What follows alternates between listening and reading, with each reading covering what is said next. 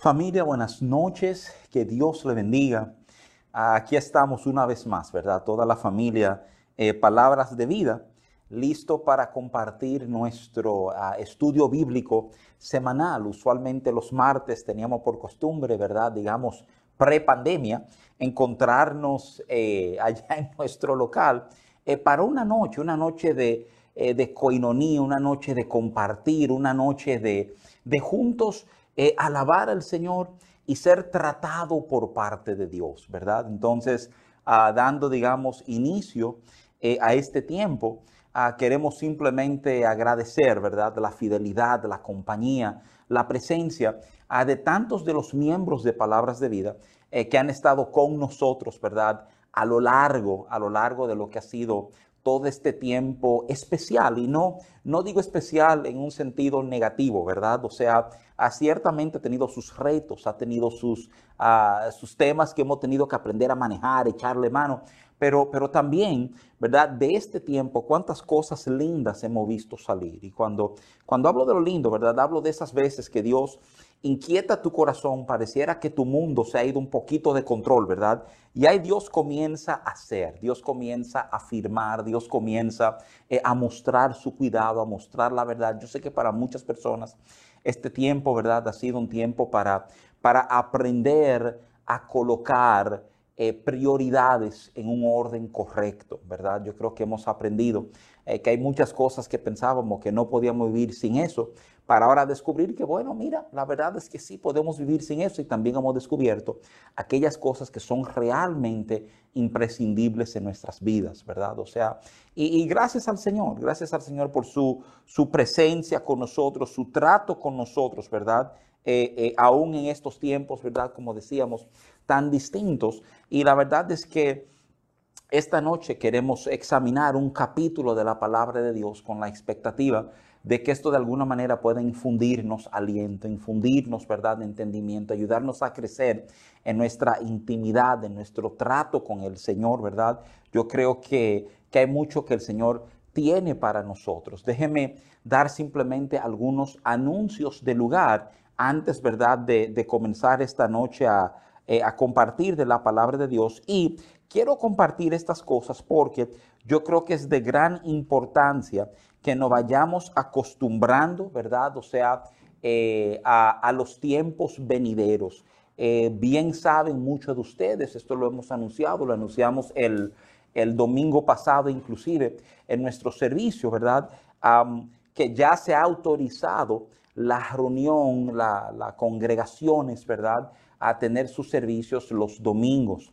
Eh, había dicho eh, y seguimos muy en esa línea que en palabras de vida nos íbamos a tomar nuestro tiempo, ¿verdad? Ordenando, arrancando, poniendo todo en su lugar y creando no solamente los protocolos, sino los mecanismos que vamos a necesitar para manejarnos, ¿verdad?, en conformidad eh, al orden que se espera de nosotros en este tiempo. No lo digo solamente por el tema de un protocolo, ¿verdad?, que se nos pida que cumple, sino porque entendemos que Dios es un Dios de orden y que manejarnos en orden en todos estos procesos va a redundar en bien. Yo sé, yo sé que hay, ah, digamos, mucho ánimo, mucho interés de tirar para adelante. De hecho, muchos están manejando casi como si, digamos, eh, lo, peligroso, lo difícil eh, de esta pandemia ya ha pasado, ¿verdad? Estamos como en otra etapa, en otro momento. Ah, déjame serte muy franco, obviamente sin, sin ganas de ser negativo o ser un promotor de temor o nada por el estilo, porque,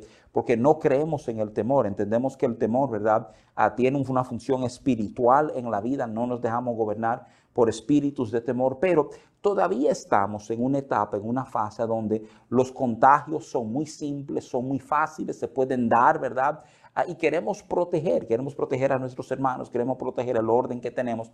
Y a esos fines hemos aclarado que el primer servicio que vamos a atender nuestro, el primer domingo, perdón, que vamos a tener nuestro servicio en el local ya de Palabras de Vida, va a ser el domingo 28, ¿verdad? O sea que todavía nos quedan a dos semanas y pico de preparación para ese momento. Más adelante le vamos a estar dando información, ¿verdad? Por correo y en persona de los mecanismos, porque vamos a necesitar algo de ustedes, amados hermanos. Se lo estoy diciendo desde ahora, ¿verdad?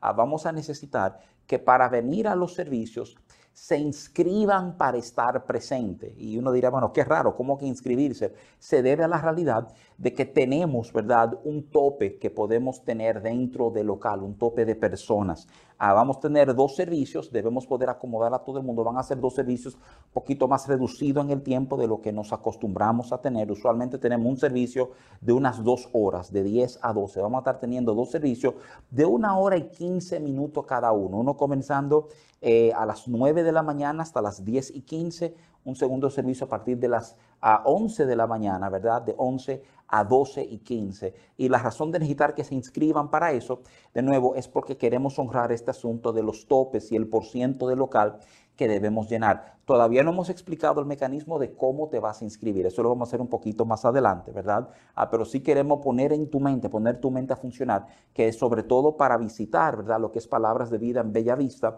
Vamos a estar usando este mecanismo ah, ah, porque, porque nos va a ayudar a mantener un control. Lamentamos muchísimo crearle, digamos, ese paso adicional al que quiere ir a la iglesia, ¿verdad? Pero de nuevo, es una manera en que nos podemos mantener en orden eh, y fiel a todo lo que tenemos que tener en los debidos lugares, ¿verdad? Para producir el tipo de fruto que realmente queremos ver en estos tiempos. Entonces, eh, manténganse, manténganse al, al tanto y les vamos a ir dando esas informaciones, ¿verdad?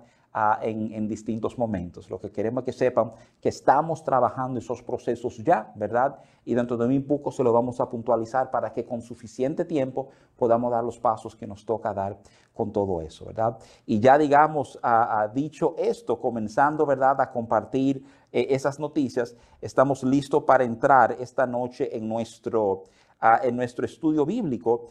Eh, y a ese fin lo que quisiéramos, ¿verdad?, es pedirle a ustedes a que nos acompañen a orar para que entonces sobre esa oración, ¿verdad? Podamos comenzar a trabajar algunas cositas esta noche. Te pido de donde está que incline tu rostro, me deje orar por este tiempo que juntos vamos a estar compartiendo, ¿verdad?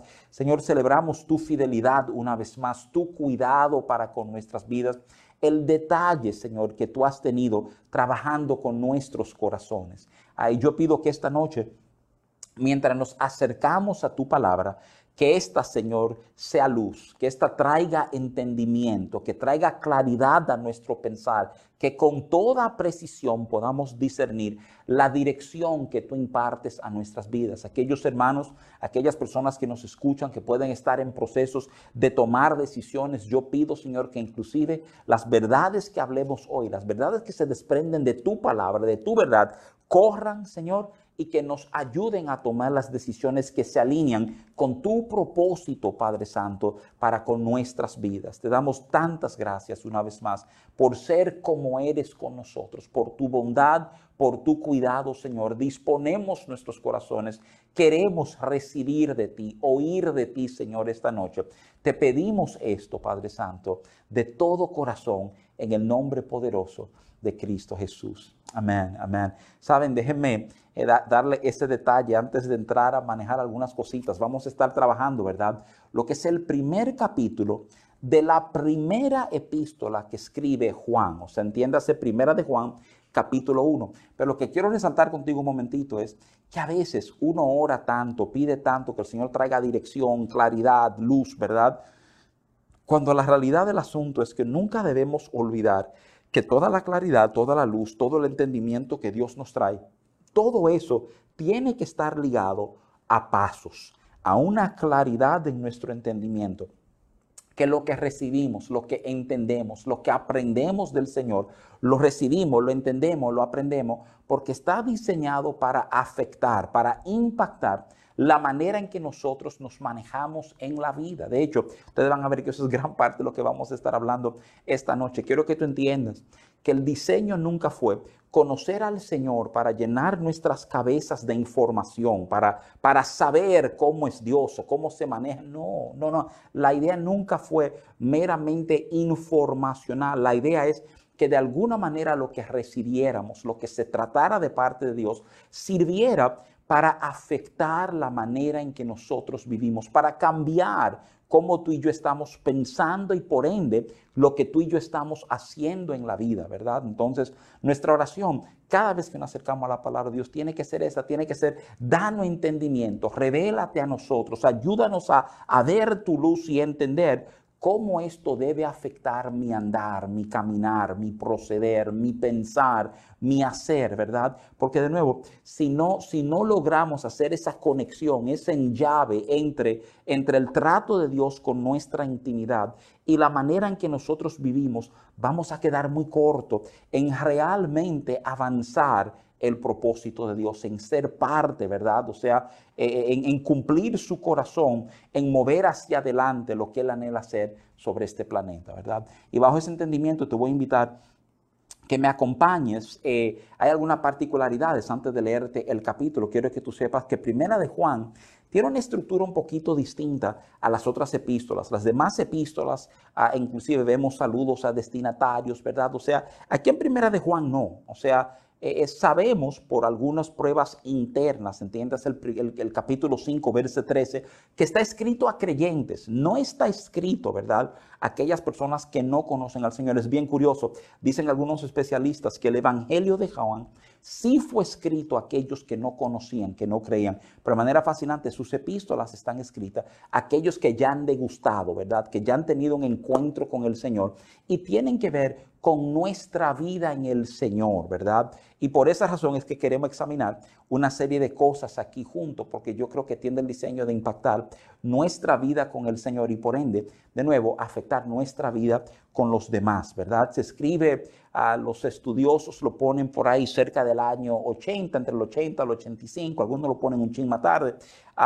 pero es, es, la información que tenemos, ¿verdad? Entonces, ah, déjame, déjame leerte el primer capítulo es relativamente corto, tiene apenas eh, unos 10 versos, ¿verdad? O sea, y vamos entonces con eso, pues servirnos de plataforma para poder continuar y manejar una serie de cosas. Dice ah, el verso 1 de Juan 1 de esta manera, ah, lo que era desde el principio, lo que hemos oído, lo que hemos visto con nuestros ojos, lo que hemos contemplado, y palparon nuestras manos tocante al verbo de vida, porque la vida fue manifestada y la hemos visto y testificamos y os anunciamos la vida eterna, la cual estaba con el Padre y se nos manifestó. Lo que hemos visto y oído, eso os anunciamos, para que también vosotros tengáis comunión con nosotros y nuestra comunión verdaderamente es con el Padre y con su Hijo Jesucristo. Estas cosas os escribimos para que vuestro gozo sea cumplido. Este es el mensaje que hemos oído de Él y os anunciamos. Dios es luz y no hay ningunas tinieblas en Él. Si decimos que tenemos comunión con Él y andamos en tinieblas, mentimos y no practicamos la verdad. Pero si andamos en luz, como Él está en luz, tenemos comunión unos con otros. Y la sangre de Jesucristo, su Hijo, nos limpia de todo pecado. Si decimos que no tenemos pecado, nos engañamos a nosotros mismos y la verdad no está en nosotros. Si confesamos nuestros pecados, Él es fiel y justo para perdonar nuestros pecados y limpiarnos de toda maldad.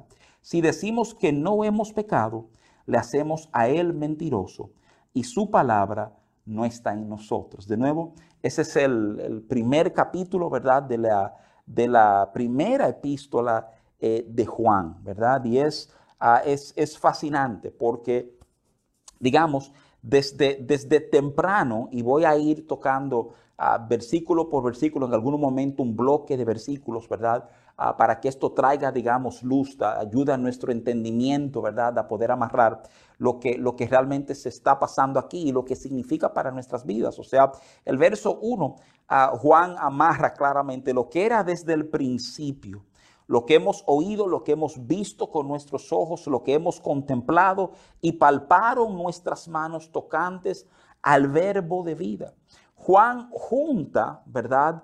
A la asociación, oye lo que él viene a asociar, él asocia su vivencia, su trato con Cristo. O sea, él habla de, de oír, de ver, de contemplar, de palpar. Él toma esa vivencia con él y él comienza hablando de cómo esto está ligado, ¿verdad? eh, al principio. O sea, e, esto es un reflejo de cómo cosas comienzan. Y, francamente, lo que era el corazón de Dios para nosotros. Ah, recuérdense que su, misma, su mismo evangelio comienza con un tono muy parecido. El evangelio de Juan comienza hablando, ¿verdad? Que en el principio era el verbo, ¿verdad? Y Juan, Juan sigue todavía como ese hilo de pensamiento diciendo, mira, todo esto, ¿verdad? Que hemos oído, visto, contemplado, palpado, está ligado a lo que había desde un principio. Y en esto, él está dando como un tipo de, de, preeminencia, de importancia extraordinaria lo que él está diciendo. Fíjate, él no se queda ligado simplemente a lo natural, a lo que oímos, a lo que vimos, a lo que palpamos, a lo que contemplamos. No.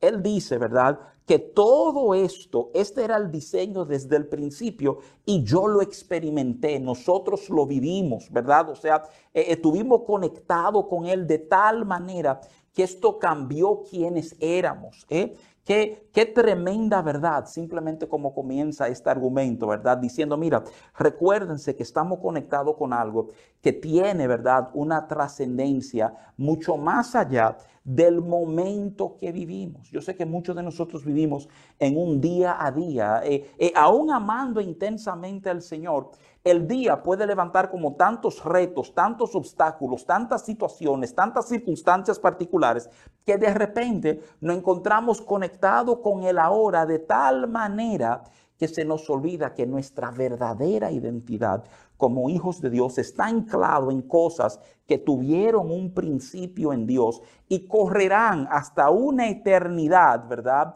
Eh, eh, después de estas cosas, después, después que pase la tierra, después que pase el cielo, ¿verdad? O sea, ese es el privilegio que tenemos eh, al vivir como hijos. Y déjame ayudarte a entender que es uno de los mensajes céntricos de Primera de Juan, ¿verdad? Hay, hay algunos puntos muy específicos. Juan está tratando de defender la realidad de que Cristo vino en la carne, que Él no era meramente un espíritu, ¿verdad?, que flotaba entre nosotros, pero a la misma vez está tratando de reafirmarla estos creyentes a quien le está hablando, que esto es un tema, digamos, de, de eternidad. Esto conecta con el principio y va más allá de nuestros sentidos, aunque con nuestros sentidos lo conocimos, ¿verdad? O sea, no, no nos limitemos. Hace poco Tuve el privilegio de enseñar un domingo sobre nuestras emociones, cómo en momento nuestras emociones nos dominan. Y algunos han llegado a concluir o a entender que las emociones son negativas, que la emoción no tiene lugar en nuestra vida de fe. Y déjame serte muy franco,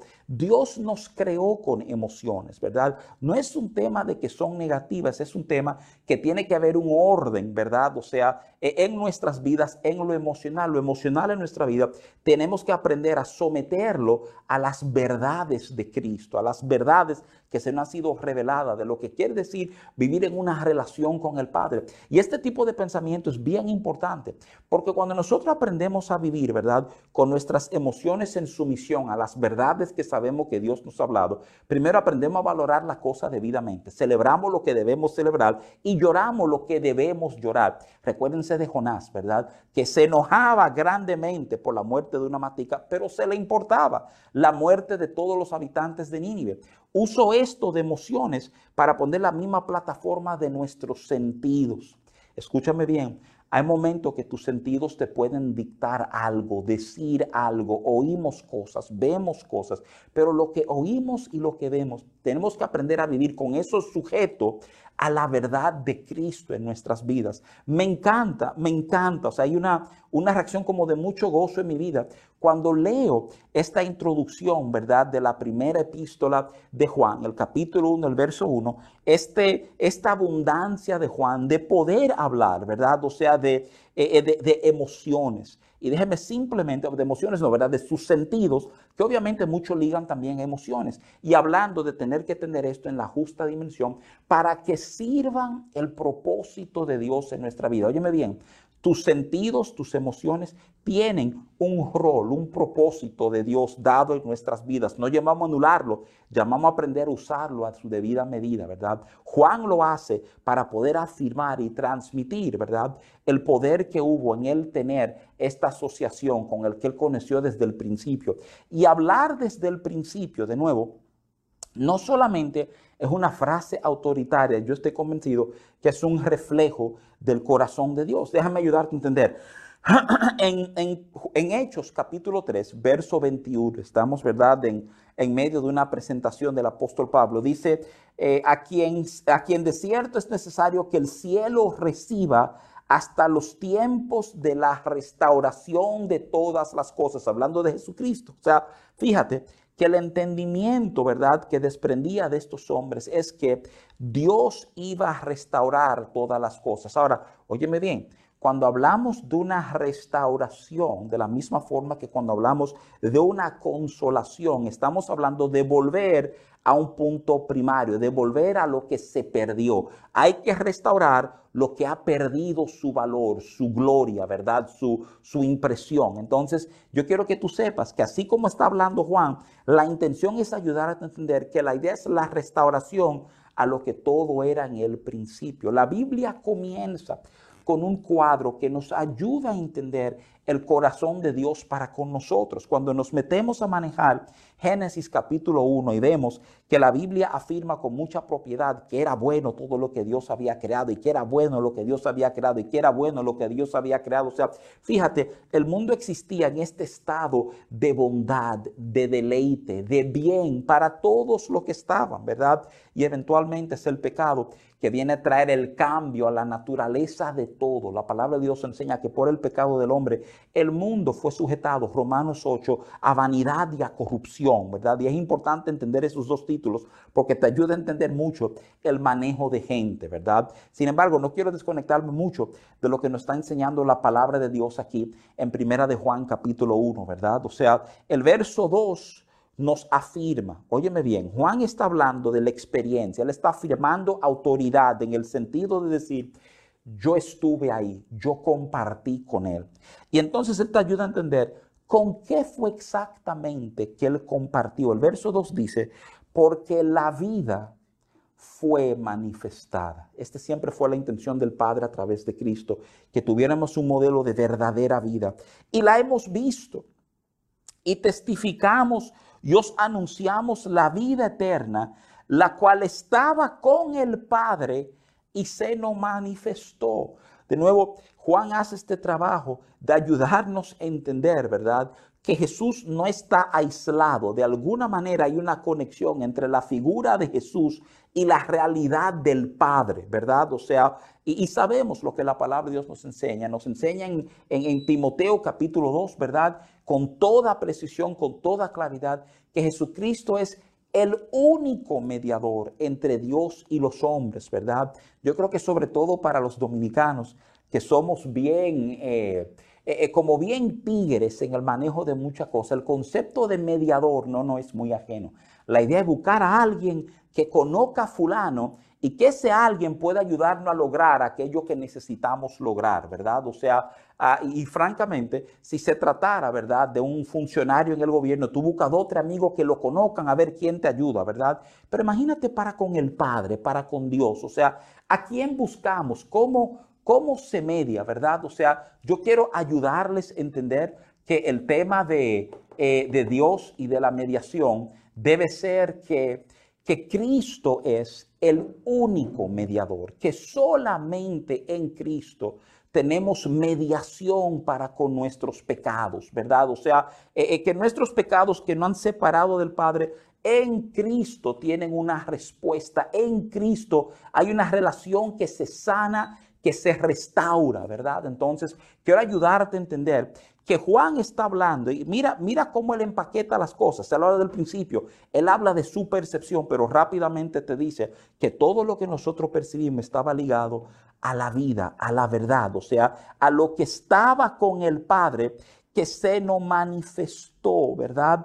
El verso 3 dice, lo que hemos visto y oído, esto os anunciamos, para que también vosotros tengáis comunión con nosotros y nuestra comunión verdaderamente es con el Padre y con su Hijo Jesucristo. Se va de nuevo, ¿verdad? O sea, a lo que ha visto y a lo que ha oído. Y ahora inserta el concepto de comunión. O sea, y cuando hablamos de comunión aquí no estamos hablando de un, de un sacramento. La palabra utilizada en griego es koinonía y literalmente habla de la conexión, ¿verdad? Eh, entre hermanos, entre personas. O sea, eh, básicamente una de las verdades que viene a desprenderse de estos cortos versos que hemos leído es que está en el corazón de Dios esta dinámica relacional entre nosotros y va a ser usada esa dinámica para que entendamos, ¿verdad? O sea, la comunión que es verdaderamente con el Padre y con su Hijo. Pero fíjate cómo Juan lo dice. Él comienza diciendo, para que también vosotros tengáis comunión con nosotros. O sea, fíjate, se trata de conectar con nosotros y de alguna manera conectar con nosotros es tener comunión verdaderamente con el Padre y con su Hijo Jesucristo.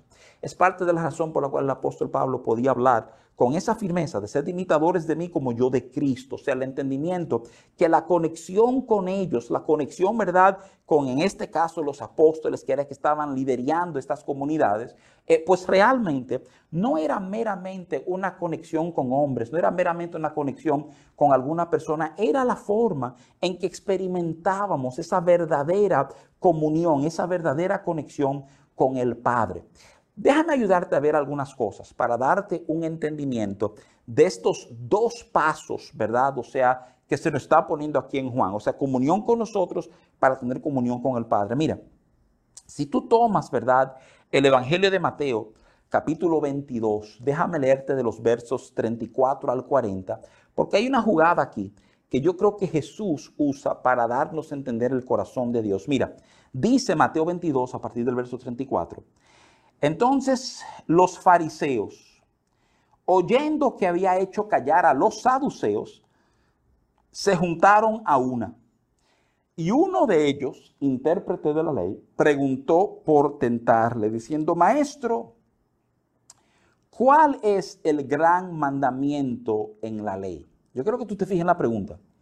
La pregunta es, en toda la ley de Moisés, que no son meramente los diez mandamientos, hay 613 ordenanzas, algunos rabinos dicen que 631 porque subdividen algunos en partes, ¿verdad? Pero dicen, de todas esas 600 y pico de ordenanzas, de leyes, ¿cuál dices tú que es la más importante, la más trascendente, la que debemos estar cuidando, ¿verdad? Y vigilando por arriba de todo lo demás, ¿verdad? Y entonces la, la narrativa sigue diciendo, Jesús le dijo, Amarás al Señor tu Dios con todo tu corazón y con todo tu alma y con toda tu mente. Este es el primero y grande mandamiento. Y entonces Jesús procede a decir lo siguiente. Y segundo, y el segundo es semejante, amarás a tu prójimo como a ti mismo. De estos dos mandamientos depende toda la ley y los profetas. Yo quiero, yo quiero que, que, tú razones lo que acaba de suceder. Un, un, erudito, un estudioso, un fariseo, un experto en la ley y en los profetas, viene a donde Jesús y le dice, mira, nos interesa tu parecer, ¿cuál es la ley más importante? La respuesta de Jesús debe dejarnos en asombro, porque yo creo que la mayoría de nosotros nos preguntan cuál es la ley más importante y probablemente, ¿verdad? Terminaríamos diciendo algo parecido a lo que Jesús responde en el sentido de decir, bueno, es que tenemos que amar a Dios, que tenemos que estar conectados con Dios, que tenemos que servir a Dios. O sea, pensaríamos, pienso yo, ¿verdad? O sea, puedo hablar por mí. Yo sé que pensaría, bueno, tiene que ver en cuanto a mi relación con Dios, pero qué fascinante que Jesús no se calla ahí. Él no dice simplemente, y le preguntaron, ¿cuál es el mandamiento más importante? Y Jesús responde uniendo dos verdades. Él responde diciendo que tú amarás a tu Dios con toda tu fuerza, toda tu alma, con todo lo que tú tienes, con todo lo que tú eres, y amarás a tu prójimo como a ti mismo. Esas son como de esas verdades que tú dices, wow, Qué cosa extraordinaria, que aparentemente en el corazón de Jesús, y me atrevo a decir, en el corazón de Dios, no es posible, no es posible, o sea, amar a Dios, vivir en un vínculo con Dios, o sea, querer agradar a Dios y de alguna manera ignorar, menospreciar, maltratar, descuidar, ¿verdad? El trato que tenemos con, con los que nos rodean. ¿eh? Y yo creo que son de esos descubrimientos que aún como gente de fe, nosotros necesitamos como, como recordarnos con frecuencia. Porque qué buenos somos, amando al Señor, orando al Señor, alabando al Señor. Pero a veces cuánto nos falta, ¿eh? Servirle a nuestro prójimo, amar a nuestro prójimo, tolerar a nuestro prójimo, perdonar a nuestro prójimo. En uno de los momentos, y el Evangelio de Lucas nos narra esto, en uno de los momentos que Jesús hablaba, ¿verdad? Eh, sobre el prójimo, dice Lucas 10, 29 al 37, dice, pero él, queriendo justificarse a sí mismo, esa es la persona que le había hecho la pregunta a Jesús, dijo a Jesús, ¿y quién es mi prójimo? Mira qué cosa, o sea, eh, si Jesús habla, ¿verdad?, de amar a su prójimo, yo creo que es una pregunta brillante. O sea, entonces, ¿quién es el prójimo? ¿A quién debo amar, verdad? Y Jesús procede a dar una extraordinaria enseñanza. Yo quiero aclararte algo. Yo he oído a personas hablar de la parábola ah, del, buen samaritano. El buen samaritano no es una parábola. ¿eh? No tiene forma, la estructura clásica de parábola, ¿verdad? O sea, eh, no está hablando del reino de los cielos es semejante a, ¿verdad? O sea, sino que Jesús narra una historia que no tenemos por qué pensar que no es real, ¿verdad? O sea, y él habla, tú puedes leer, ¿verdad? En Lucas 10, del 29 en adelante hasta el 37, la historia, eh, la historia que sacudió el mundo. Cuando yo digo que sacudió el mundo, sacudió el mundo de cada judío que escuchó esta enseñanza. La razón por la cual sacudió el mundo de cada judío que escuchó esta, eh, esta enseñanza es porque en la cabeza de un judío no cabía la idea que un samaritano pudiera ser descrito, ¿verdad? Con el adjetivo de bueno. Podía decirse muchísimas cosas de los samaritanos, casi todas negativas, pero bueno y samaritano, esto no cabe en nuestra cabeza, ¿verdad? Yo quiero que tú sepas que los samaritanos y los judíos estaban divididos por historia. O sea, en, eh, cuando Babilonia invade, ¿verdad? Y se lleva cautivo eh, eh, a Jerusalén, en esencia, los samaritanos salen de la gente que se quedaron, de la gente que tuvieron que volver a vivir, que inclusive construyen otro templo, ¿verdad? Para seguir adorando a Dios. Y el resentimiento de todo lo que fueron llevados a esclavitud contra aquellos que de alguna manera no estuvieron ahí y la diferencia que todo esto genera, ¿verdad? La sensación medio de traición. Nosotros pasamos un momento, ustedes no nos acompañaron, ustedes se salvaron y nunca se preocuparon por nosotros. Ese tipo de baile llevó a diferencias sociales profundamente marcadas, tan profundamente marcadas, que en muchas ocasiones los judíos preferían dar la vuelta a la tierra de los samaritanos, Samaria, ¿verdad? O sea, con tal de no cruzarla, cuando la vuelta era un viaje casi de seis veces mayor distancia que atravesarlo, ¿verdad? Pero con tal de no ver a un samaritano, de no contaminarse con un samaritano, daban esta vuelta. Y mira qué cosa. Ustedes conocen la parábola, la, la enseñanza, perdónenme, del buen samaritano, ¿verdad? O sea, cómo pasan diferentes personas, inclusive religiosos, y no atienden el hombre que había sido golpeado por ladrones. Y es un samaritano quien eventualmente ejerce misericordia, cubre los costos, se invierte en el cuidado de este hombre. Yo creo que es asombroso uno darse cuenta, ¿verdad? O sea, que el público que está oyendo a Jesús lucha para conectarse con estos conceptos, porque de nuevo, si era samaritano no podía ser bueno. Pero Jesús habla de una actitud que trasciende, ¿verdad? O sea, esos, esos limitaciones, esas murallas sociales y culturales que se han levantado.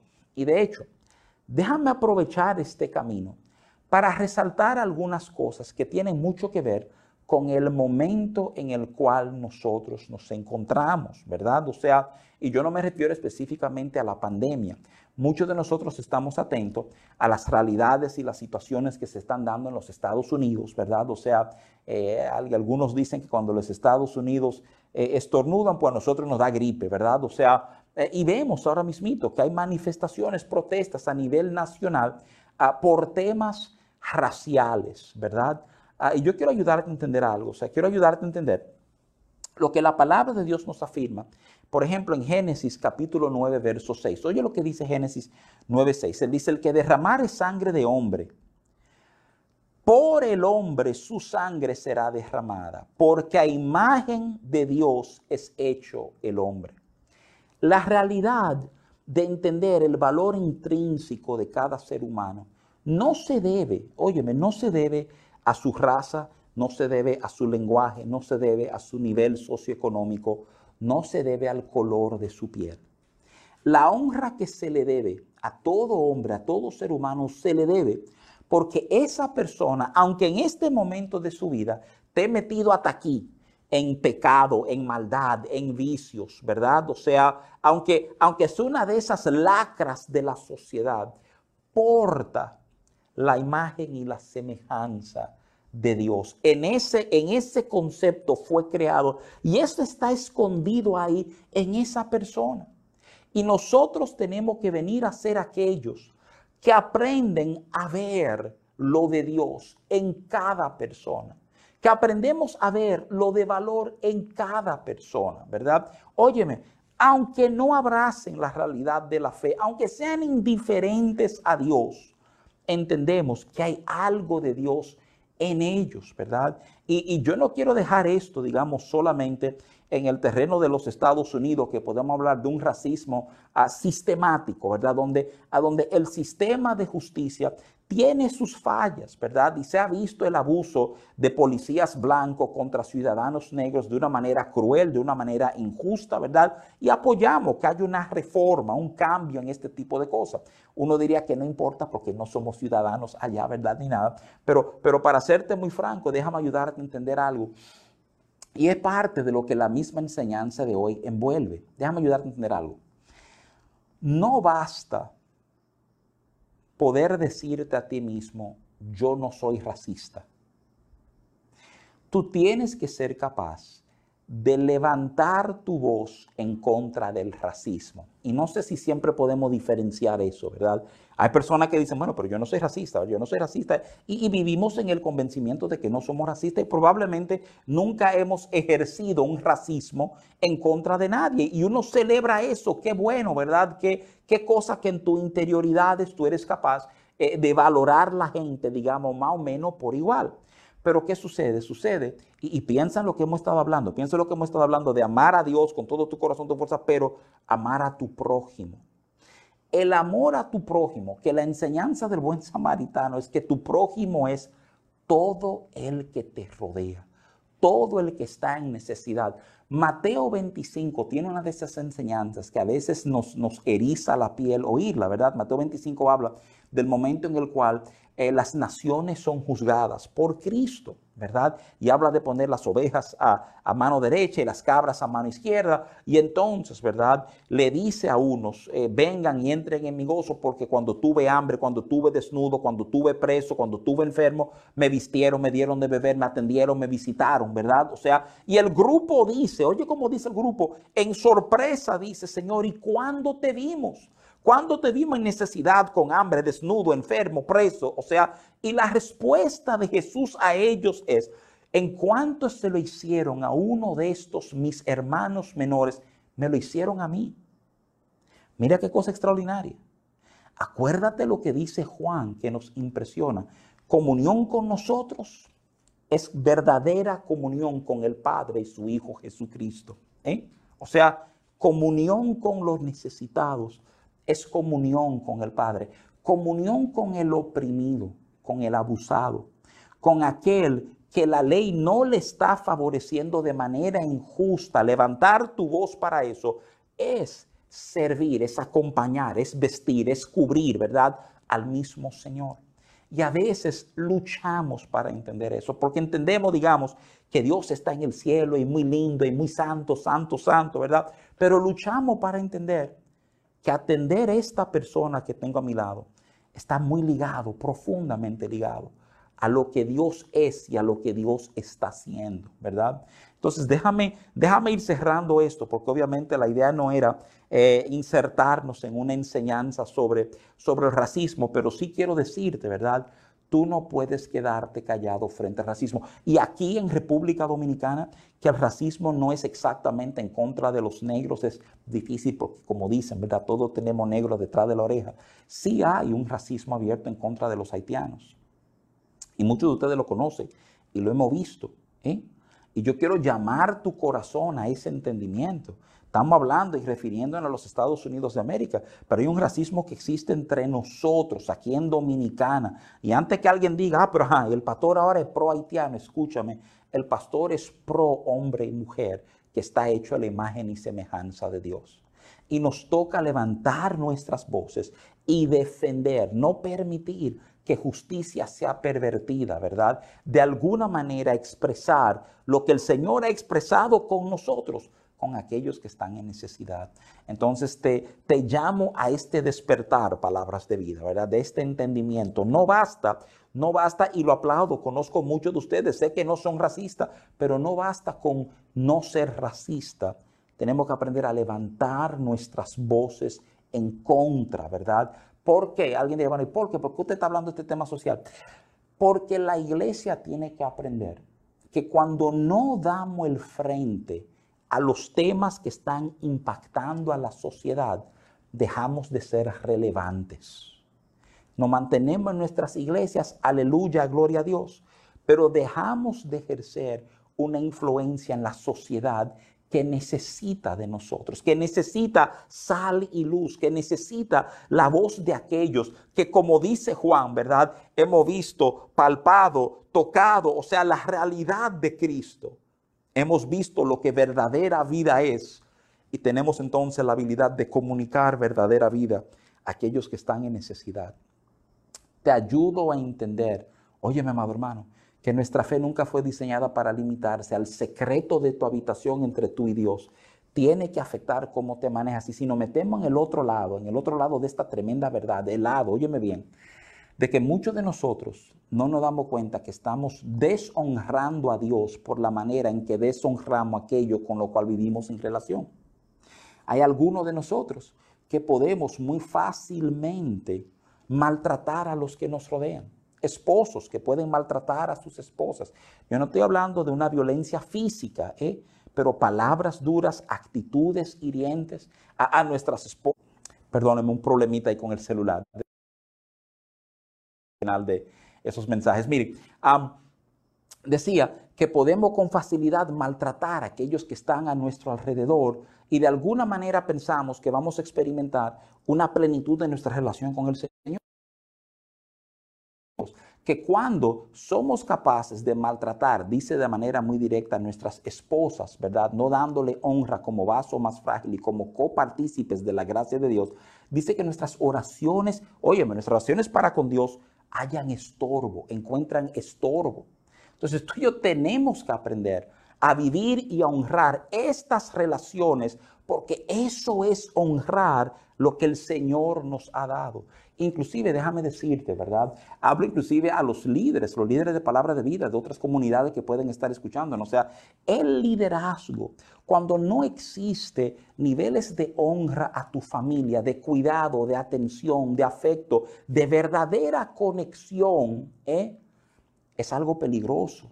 Es, es casi como un modelo falso, ¿verdad? O sea, déjame inclusive decirles que, que, en el día de ayer yo me encontré en un momento yendo a la habitación de mi hijo y pidiéndole perdón a mi hijo por una, un, intercambio que tuvimos ayer en la tarde, ¿verdad? Eh, y, y, quisiera decirlo, uno siempre tiene la razón y nunca debe pedir, no, mentira. Tenemos que aprender a vivir vidas de honra para con aquellos que nos rodean. Ese es honrar al prójimo. Eso es mucho de lo que Juan nos está hablando. Entonces, oye lo grande del caso. El verso 4 dice, y él dice cosas parecidas citando a Jesús en su evangelio. Él dice que todo esto es para que nuestro gozo sea cumplido aprender a vivir en esa dinámica, ¿verdad? O sea, de, conexión con nuestros hermanos, ¿verdad? Y en esto, conexión eh, con el Padre y comunión con su Hijo, ¿verdad? Todo esto es que en esa realidad, en esa verdad, nuestro gozo va a ser cumplido. O sea, estas cosas os escribimos para que vuestro gozo sea cumplido. Eso para mí es, es tremendo, la realidad que descubrimos verdadero gozo, ¿verdad? En obedecer al Señor. Eso es extraordinario. Verdadero gozo no es meramente el deleite de un placer, es que cuando yo aprendo a vivir una vida de, de, obediencia, de sumisión a lo que Dios ha pedido de mí. Mira qué cosa irónica. ¿Quién tú podía decir que conceptos, palabras como sumisión y gozo podían conectarse? Pero ciertamente lo que hemos descubierto, aún como hijos de Dios, que someternos a Él, a su verdad, a su entendimiento de cómo cosas deben ser, solo termina produciendo gozo, que el fin de esa obediencia produce gozo y bien en nuestras vidas. Jesús inclusive le dijo a sus discípulos, ¿verdad? O sea, en el Evangelio de Juan lo tenemos recordado, que le ha dicho estas cosas para que su gozo sea cumplido, como diciendo, ahora que ustedes saben esto, su gozo va a estar lleno a pesar de las circunstancias que les estén rodeando. Ahora mira, el pasaje que sigue es de gran importancia. El verso 5 nos presenta un resumen que, que, solo pudiera dar alguien como Juan, alguien que vio, que oyó, eh, eh, eh, que, que, contempló, que palpó, que estuvo con la vida, con Jesús, ¿verdad? O sea, mira, mira lo que él dice. El verso 5 dice, este es el mensaje. Él dice que este es, este es el mensaje que han oído. Este es, si te fuera a resumir el mensaje, oye que resumen, él dice, Dios es luz y no hay ningunas tinieblas en él. Es un concepto fascinante, es un concepto que, que define el concepto de Dios. Él dice, pasamos este tiempo, tuvimos la vivencia de estar al lado de Él y lo que descubrimos es que Él es luz, que manejarnos con Él es manejarnos en la luz, ¿verdad? Y de hecho, no solamente habla de que Él es luz, afirma que no hay tinieblas en él. Ese pensamiento es maravilloso. Te están redefiniendo a Dios y de alguna forma tú pensabas en Dios en términos, ¿verdad? Del, del yin y del yang, que Dios tiene un lado claro de día, de luz, de amor, y un lado oscuro de ira, de, de, de enojo, ¿verdad? O sea, te está diciendo uno que estuvo con Él, te está diciendo, es que Él es luz y no hay tinieblas en él. Es un mensaje que vemos abrazado por los otros hombres que maduraron para liderar la iglesia. Santiago nos va a decir, ¿verdad? Que toda buena dádiva, Santiago 1.17, y todo don perfecto desciende de lo alto del Padre de las luces, en la cual no hay mudanza ni sombra de variación. Lo llama Padre de luz te dice no hay sombra, aquí tú no encuentras nada oscuro, nada que no pueda ser verdad, fácilmente entendido en él. Esto viene, y quiero decir esto respetuosamente, a desmistificar mucho de lo de Dios que los judíos habían arrastrado por años. Recuérdate que de las primeras experiencias que tiene el pueblo judío con Dios es con un monte sagrado con el monte Sinai, a donde oyeron truenos y relámpagos, ¿verdad? El punto es que cuando Moisés viene y le dice al pueblo, santifíquense, que mañana subiremos y Dios nos hablará, el pueblo en temor le dice a Moisés, no, no, no, habla tú con él y dinos tú, ¿verdad? Para que no muramos. O sea, tú ve y dice, wow, qué cosa, que desde el principio uno de los elementos que gobernó la relación del pueblo de Israel con Dios era el temor, era, era esta, esta, esta cobertura media mística de no saber, de no estar claro. Y viene Juan y dice, señores, es que Él es luz. No hay tinieblas en Él. En Él, en Él todo es claro, todo es bueno, ¿verdad? Yo creo que son de esas enseñanzas que, que marcan nuestras vidas y que a la vez nos presentan un reto, un reto que vamos a ver en los próximos versos de manera seguida, de manera precisa, ¿verdad? O sea, porque, porque este es el asunto. Si hablamos de él ser luz yo tengo cierto problema con él ser luz. El, el problema es que tú me estás hablando de comunión con él y ya yo sé por la vivencia que tú tuviste que él es luz, pero, pero yo no siempre soy luz. Yo, yo fallo, yo soy imperfecto. O sea, eh, veo momentos en mi vida a donde, a donde las cosas no están muy claras, ¿verdad? A donde pecado aparece en mi vida. Escúchame, recuérdate a quién Juan le está escribiendo. Él le está escribiendo a creyentes. Esto es una realidad en la vida de creyentes. Óyeme bien, hemos conocido a Cristo, le hemos entregado nuestros corazones, amamos a Dios, creemos en su propósito, vivimos una vida de compromiso y aún así, ocasionalmente vemos el pecado surgir en nuestras vidas. Algunos de nosotros eh, diariamente, múltiples veces en un día. Entonces tenemos este problemita de pensar que Dios es luz, pero entonces yo soy, yo, no estoy en luz porque yo pequé, yo fallé. Entonces, ¿cómo, cómo, cómo, cómo venimos, verdad, a conjugar esas dos verdades? ¿Cómo la conectamos? Y eso es justamente lo que Juan nos va a tratar. Yo quiero que tú escuches los versos que siguen. En el verso 6, esto es lo que dice Juan, dice, si decimos que tenemos comunión con Él, y recuérdate que Él me estaba llamando a comunión con Él, y andamos en tinieblas, mentimos y no practicamos la verdad. Pero si andamos en luz, como Él está en luz, tenemos comunión unos con los otros. Y la sangre de Jesucristo, su Hijo, nos limpia de todo pecado. Si decimos que no tenemos pecado, nos engañamos a nosotros mismos y la verdad no está en nosotros. De nuevo, Juan está enfocando la realidad de cómo hombres imperfectos, hombres con pecado, nos relacionamos con un Dios que es perfecta luz, que, que no tiene sombra, no hay tolerancia para lo oscuro. Y lo primero es, para hacerte muy franco, que Él habla de nuestro andar. Y si tú examinas el pasaje con cuidado, Él habla, ¿verdad?, de lo que dicen que tienen comunión, pero andamos en tiniebla. Dice que ahí mentimos. Y también entonces habla de lo que andan en luz. Déjame ayudarte a entender algo, que algo quiero decirte y hablar directamente a tu corazón, ¿verdad? Cómo tú andas no lo decide Dios. Inclusive, si tú extrapolas y te vas a lo que Pablo le dice a Timoteo, con una casa hay vaso de honra y vaso de deshonra, ¿verdad? Y entonces, obviamente, el baile de cómo tú decides que tú vas a ser un vaso de honra. Déjame simplemente proponerte que tú escojas, tú escoges cómo tú andas. Yo conozco a muchos hombres que parece ser que estaban andando en la luz y el fin de su historia te revela que todo el tiempo abundaban tinieblas en su caminar. Y déjame ayudarte a entender también que conozco hombres que nunca se sintieron dignos de la luz, pero vivieron su vida delante de todos. Déjame ayudarte a considerar que andar en tinieblas o andar en luz, hablando de una manera muy llana, tratando de aplicarlo a nuestras vidas hoy, habla y tiene que ver con los niveles de transparencia que yo escojo tener en mi vida. Yo creo que tú consideres eso un momentito.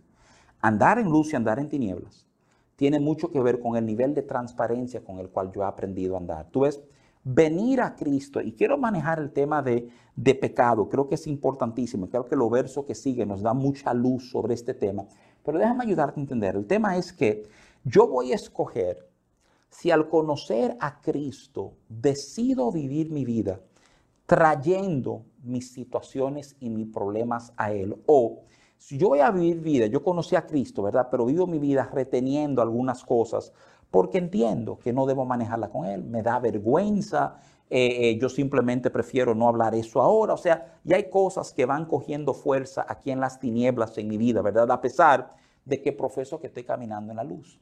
Escúchame. La idea es que si caminamos en su luz, vivimos vidas de transparencia.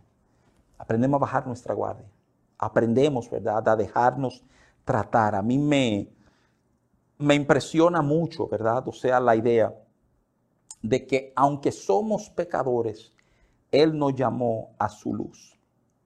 Déjame ayudarte a entender esto. También hay un tema aquí, digamos, de ajuste, de mentalidad que quiero sembrar en ti. fíjate que, que, Juan habla, ¿verdad? O sea, de la realidad de que, de que si decimos que no tenemos pecado, nos estamos engañando a nosotros mismos. Pero por favor entiéndeme.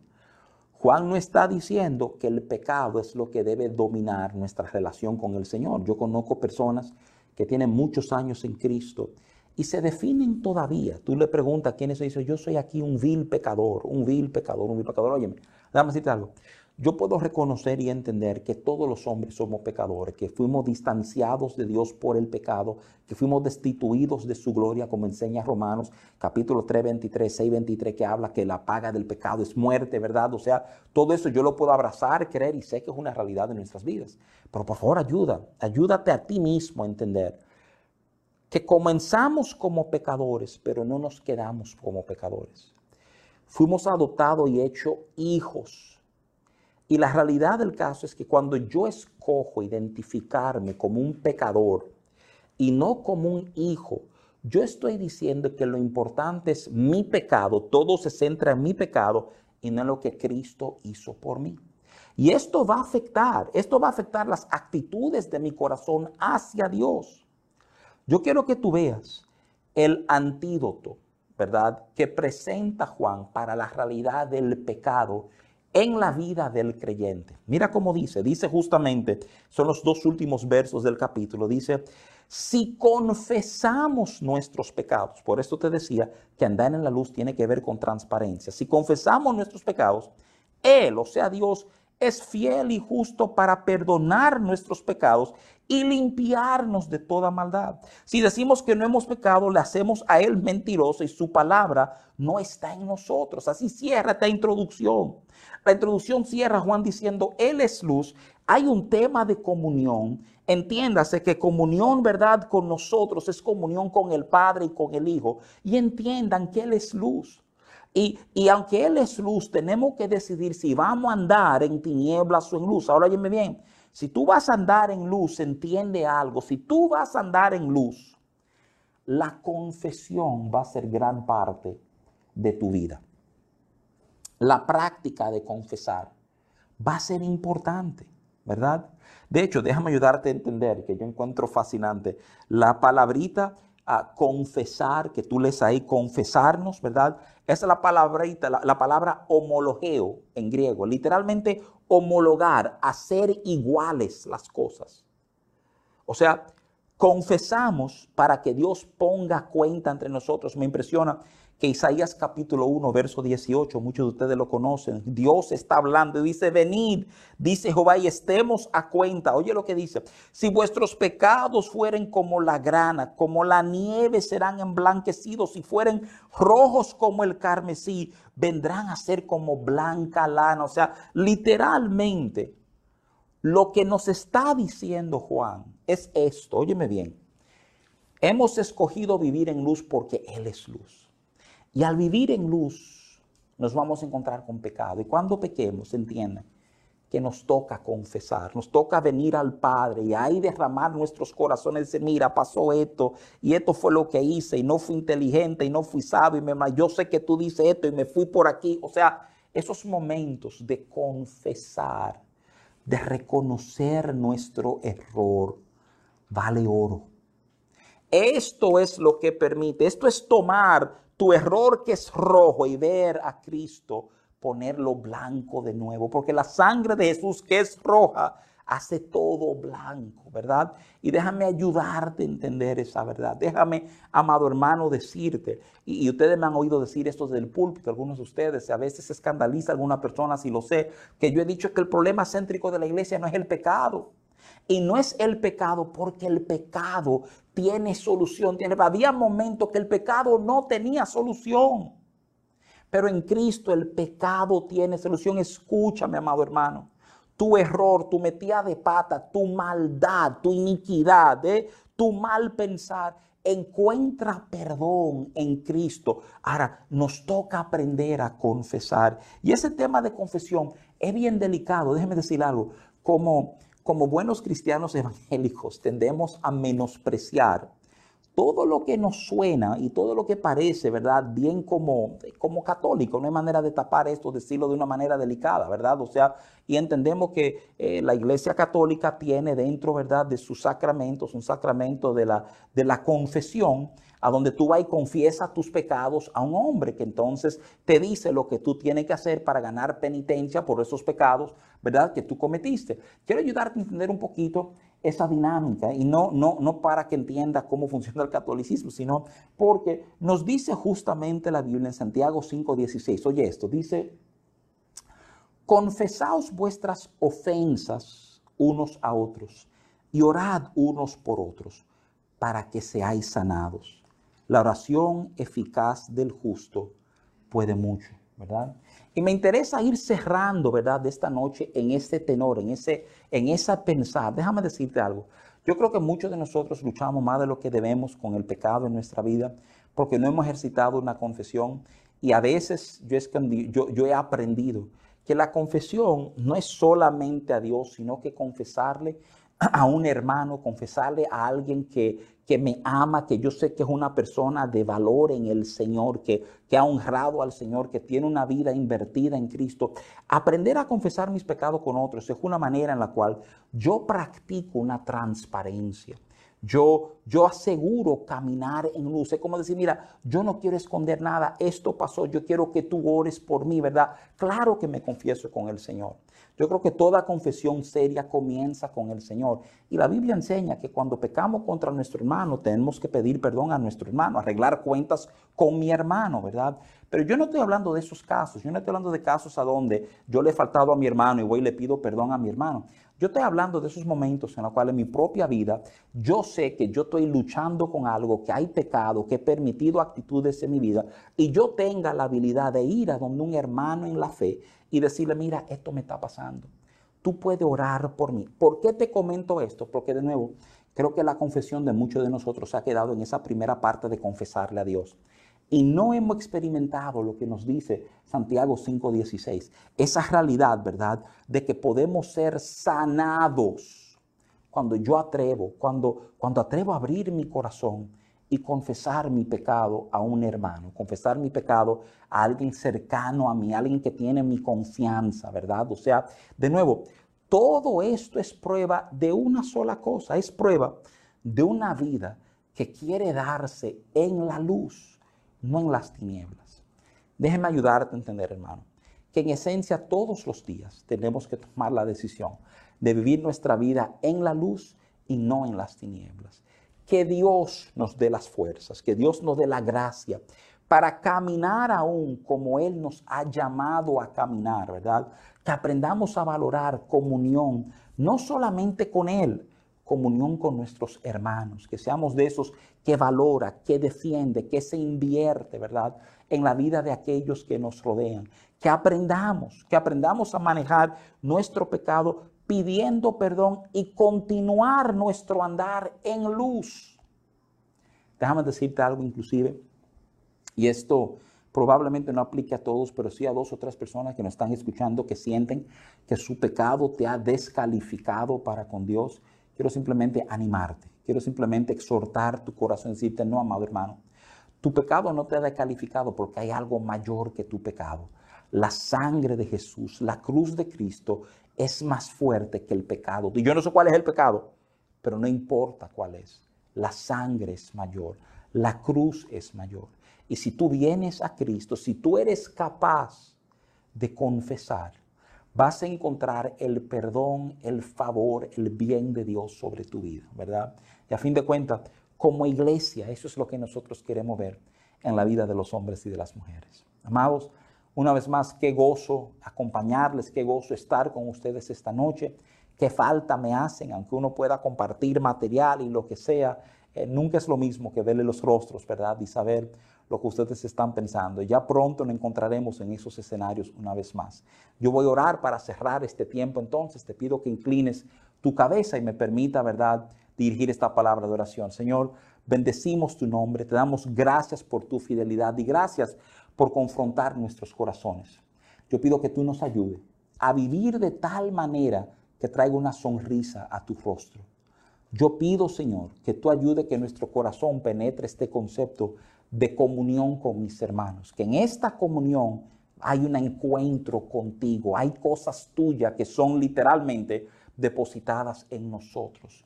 Ayúdanos a entender, Padre bueno, la realidad de que tú eres luz, que todo lo bueno habita en ti.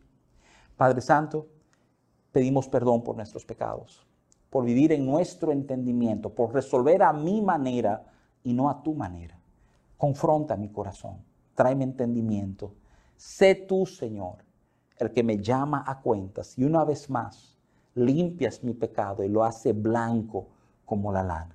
Yo bendigo cada familia que nos escucha. Mueve tú nuestros corazones. Te bendecimos. Te damos gracias por este tiempo en el nombre de Jesús. Amén, amén. Amados, que Dios le bendiga, que le haga gran bien, ¿verdad? Le bendecimos, les amamos. Bendiciones y paz.